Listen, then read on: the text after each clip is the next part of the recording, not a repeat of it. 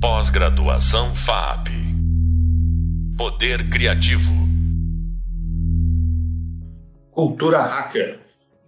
Cultura Hacker, Cultura Livre Remix. O que isso tem a ver com produção audiovisual e redes? Eu, André Deac, e o pesquisador e ativista hacker Leonardo Foleto vamos bater um papo sobre o assunto. Olá, eu sou André Deac, professor da disciplina de audiovisual e cidades em rede. Hoje quem está conosco é Leonardo Foleto, que tem estudado cultura livre e cultura hacker há muito tempo, com doutorado no assunto e diversos textos e livros publicados. Ele mantém também o site baixacultura.org, onde compartilha muito do que estuda e pensa. Tudo bem, Léo? Oi, André, tudo certo. Vamos começar com você se descrevendo aí, como é que você se apresenta? Beleza. É, então, eu, como tu já me apresentou, eu sou jornalista, é, pesquisador, fiz um mestrado e doutorado na área de comunicação e tecnologia. Sempre trabalhei com, com essa área e, especialmente a partir de 2009, comecei a adentrar o mundo da cultura livre, das discussões sobre pirataria na internet, formas de consumo e de circulação de conteúdos na rede, muito a partir do Baixa Cultura e depois em outros eventos e áreas. E a partir é, de uma participação na Casa de Cultura Digital em São Paulo, 2010, eu conheci mais, me aproximei mais da cultura hacker, de hackers, né? A gente viu nascer o primeiro hackerspace brasileiro no porão desse espaço onde a gente trabalhava. E aí, a partir daí eu comecei a acompanhar mais os movimentos e grupos hackers, mais como um pesquisador, mas também como integrante de alguns hackers spaces, que são espaços onde hackers se encontram. E aí sempre fiquei tentando fazer essa essa relação entre ser um pesquisador acadêmico, de estar na universidade, e ao mesmo tempo ter uma atuação que eu diria nas pontas, que é convivendo com esses grupos hackers de tecnologia digital, de cultura livre também, fazendo essa costura, que é muito difícil, mas é muito prazerosa também. Bom, a gente pode começar, eu acho, definindo aí, usando as suas definições de cultura hacker, cultura livre. O que, que você conta sobre isso? Então, é, cultura hacker, né, ela tem uma, uma origem, né, a, a expressão hacker tem uma origem específica da, da própria expressão, a expressão da palavra mesmo, que é o costa leste dos Estados Unidos da década de 50. É, o pessoal que, que entrava é, para cursos ligados à área das exatas e começava a desenvolver interesse por programação naquele momento de computadores enormes, né? enfim, muito ligado também a uma cultura é, da, de produção de eletricidade, né? de questões ligadas à elétrica. E a partir daí é, começou a se definir uma espécie de tribo, eu diria, uma fraternidade, que dá para dizer que é uma fraternidade nerd, que começou a, a ter uma espécie de um, de um, linguajar próprio e de uma diferenciação em relação a, ao padrão de pessoas que trabalhavam com exatas, com computadores. Né? Então, é, por exemplo, a maior parte dos engenheiros, enfim, tinham métodos convencionais de provar resultados com máquinas e tudo. Já os hackers, na própria definição, seriam é, aqueles que não respeitam tanto as normas nem as regras instituídas. Então, fazem coisas dentro de sistemas técnicos, computadores, sem fim necessariamente construtivo. E a partir daí começou a ter uma, uma espécie de diferença em relação ao, ao, padrão tradicional desses engenheiros elétricos, de pessoas que começavam a lidar com computadores, que é também a busca de soluções criativas, de modo às vezes mais elegante, digamos assim, e com prazer na própria busca por essa solução, por essas soluções. Então, a partir daí foi se diferenciando uma cultura hacker inicialmente na década de 50, Estados Unidos, ligados ao MIT, depois o, uh, mais ligado a, aos hackers de hardware, na década de 70, já uh, na Califórnia, na região em torno do Vale do Silício, é, com pessoas que depois viriam a ser conhecidas, como Steve Jobs e Steve Wozniak, criadores da Apple, uh, o próprio Bill Gates está ligado a essa perspectiva da costa da Califórnia de hackers, e aí também começou a desenvolver um pouco uma outra perspectiva de hackers de software também, né? Pessoas que ligavam é, que trabalhavam com software, que desenvolvia, que programavam, no qual um dos representantes é o Richard Stallman, criador do software livre, que já é um movimento político que, que traz ideias que seriam muito importantes para a cultura hacker de código aberto, de abrir o processo de produção, de ir contra o fechamento da cultura, e aí também se relaciona um pouco a ideia de cultura livre, o quanto isso está relacionado é, na base da, da cultura hacker, na medida em que boa parte dos hackers tem essa perspectiva de compartilhamento do código, de deixar o processo aberto para que outros possam estudar, ensinar e remixar esse código para fins diversos que não inicialmente planejado. E a partir dessa, dessas definições aqui, a cultura hacker se expandiu, né? Eu definiria uma cultura hacker como uma cultura relacionada a esses hackers, inicialmente nos Estados Unidos, mas também se expandiu para outros lugares do mundo. E aí eu penso numa vertente especialmente forte na Europa, que tem uma perspectiva mais política, mais ligada à questão da segurança digital e mais ligado posteriormente, na década de 80, ao que a gente chama dos cypherpunks, né? Cypherpunks, não cyberpunks, cipher de código, de cifra, que são pessoas ligadas a, a, a questões de, de segurança da, da, internet, segurança de computadores, de invasão e de proteção à invasão de computadores e a popularização de uma cultura de, de segurança da internet. Então, na Europa, a cultura hacker se desenvolve muito a partir dessas perspectivas e também por conta disso, com uma, uma posição política mais clara, uma posição política de apoio a minorias e de, de ocupação de espaços, por exemplo, como os Ocupas e outros espaços ligados na, na Europa, de uma construção política mais, mais determinada, diferente um pouco dessa cultura hacker da, da Califórnia, por exemplo, mais ligada ao, ao, que a gente veio chamar de empreendedorismo, um certo individualismo e tudo mais. Então, é, eu faço essa definição né, entre essas duas vertentes da cultura hacker, né, uma mais ligada aos Estados Unidos, outra mais ligada à europeia, mais política. E a partir daí a gente tem uma série de outras vertentes e outras é, expansões da expressão hacker que a gente pode falar daqui a pouco mais. É, entrando um pouco aí no, no campo do audiovisual, Léo, você tem visto alguma coisa que conecte cultura hacker cultura livre e produção audiovisual? Acho que sim. É, inicialmente, eu diria que assim, é, no cerne da cultura, porque a cultura é sempre uma cultura viva, né? Ela se transforma de acordo com o momento, mas é, o processo inicial de uma cultura hacker, ela está muito ligada a essa programação de sistemas técnicos, as soluções criativas para problemas de rede, de computadores. E a partir desse processo, um elemento muito importante desde o princípio dessa perspectiva é justamente a documentação daquilo que é feito. Né? E isso está muito ligado a partir dos anos 80, dos anos 90, principalmente também a produção de vídeos, né? porque para se fazer, é, se trabalhar com, é, com programação, enfim, com sistemas técnicos, é muito necessário que a gente documente isso.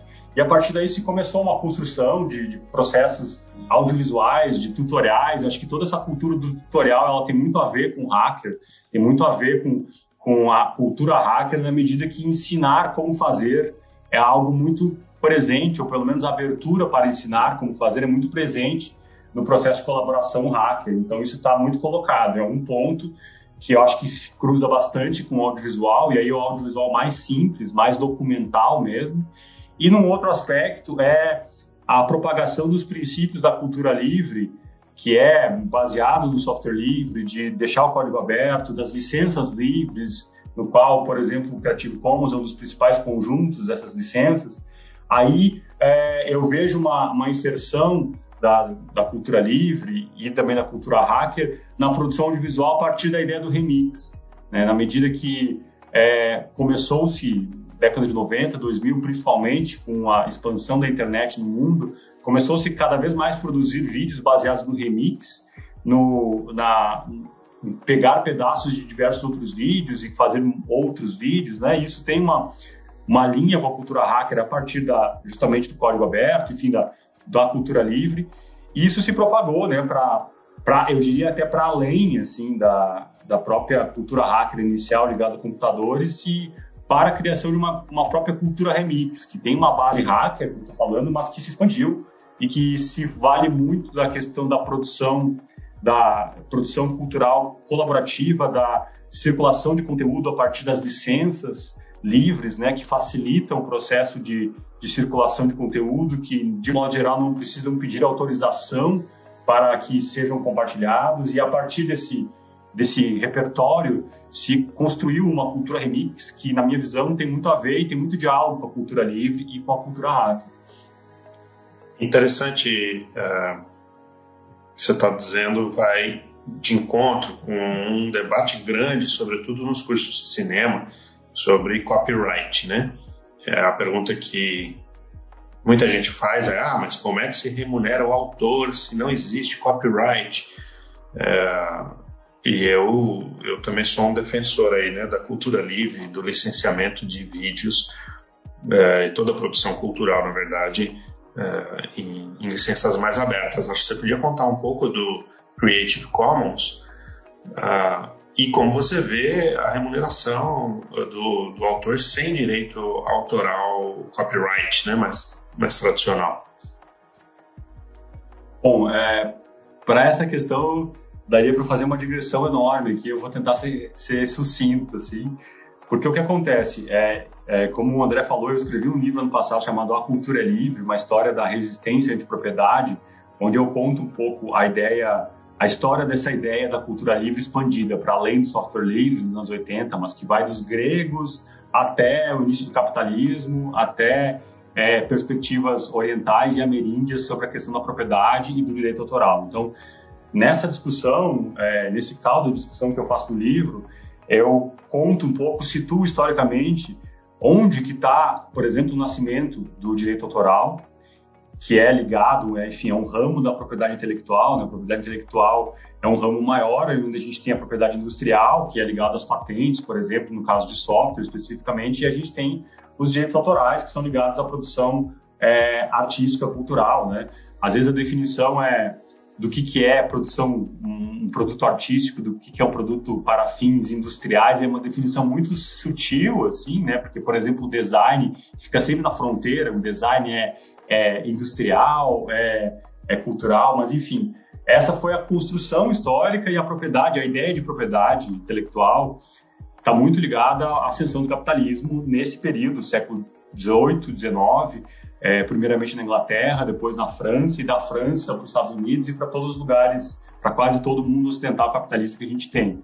Então, ela é muito datada. Assim, a ideia de que existe uma propriedade, de que é, se produz pensando em uma remuneração é, do autor, na maior parte das vezes não é tanto do autor, mas do intermediário que produz isso, é uma ideia do século XVIII calcada na Europa. Antes disso não existiam essa ideia, mas por outro lado sempre existiu produção cultural, sempre existiu criação cultural em todos os lugares do planeta.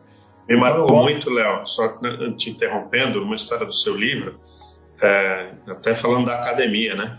Em que na China, se eu estiver enganado, você me corrige aí, mas que pegava até mal dizer a citação do, de quem estava dizendo, que se supunha que era obrigação do leitor saber de quem era aquele pensamento. Eu achei muito, muito diferente do que a gente vê hoje no processo de produção científica ocidental. Né?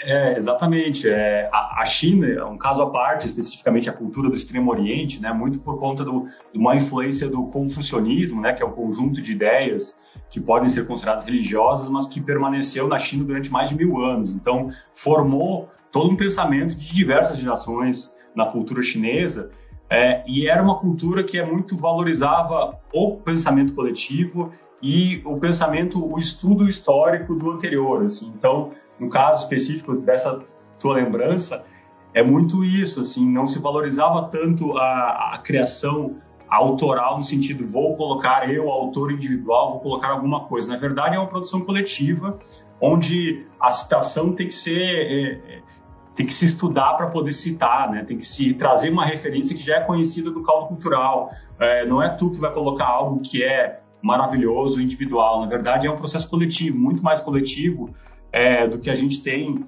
dentro da cultura ocidental tradicional europeia, do qual o Brasil também é situado, né, ou pelo menos boa parte do Brasil. Então, isso fez, por exemplo, na China, na cultura do Extremo Oriente também, Japão, Vietnã, um pouco de, de é, Taiwan, Indonésia, fez com que esses países tenham uma, uma, relação sobre cópia, por exemplo, muito diferente do Ocidente, porque na medida que a cópia sempre foi estimulada como um processo de, de educação, como para aprender o que foi escrito no passado, eu preciso copiar. E só finalmente, no finalzinho, eu vou colocar alguma coisa que seja singular, mas eu preciso copiar como processo de aprendizado. Então, até e, hoje. Gente... E, é, e até aqui, né, Léo? A gente copia as letras para aprender a escrever, né? É... Exatamente, está muito ligado. Está muito ligado a esse processo de, de, de aprendizagem, né? A cópia está muito ligado a isso. Mas no caso específico chinês, fez com que, por exemplo, toda uma cultura é, do século, até o início do século XX, quando perdurou é, a influência importante do confucionismo de uma cultura da cópia, né? Que até hoje a gente vê, ó, o produto chinês é, é, uma cópia, né? Enfim, essa coisa do, em vez do Adidas, é do Adadas, é uma modificaçãozinha no nome e é o mesmo produto, as mesmas três listras, por exemplo. Então tem uma, uma perspectiva de, de outra visão de cópia, né? E isso para para dizer assim, é, fazendo, voltando à tua pergunta inicial, que é justamente é, a nossa visão sobre propriedade intelectual, sobre direito autoral, é uma visão ocidental marcada, datada de um período. Assim. Então a gente tem dificuldade de imaginar outros caminhos que não sejam esse a remuneração a partir do direito do autor.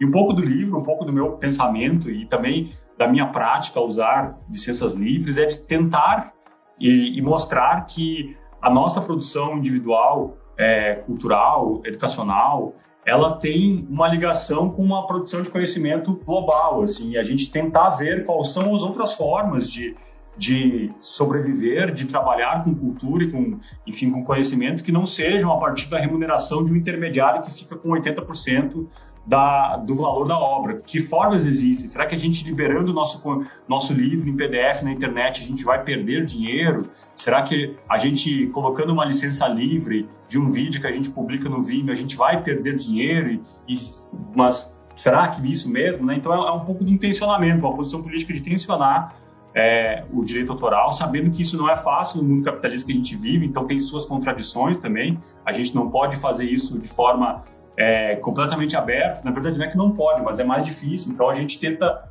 hackear o sistema por dentro. Assim, ao mesmo tempo que a gente muitas vezes tem que submeter o sistema, nesse caso a gente tenta buscar soluções alternativas e mostrar que é possível outras formas de compartilhamento de conteúdo não baseados pelo direito autoral.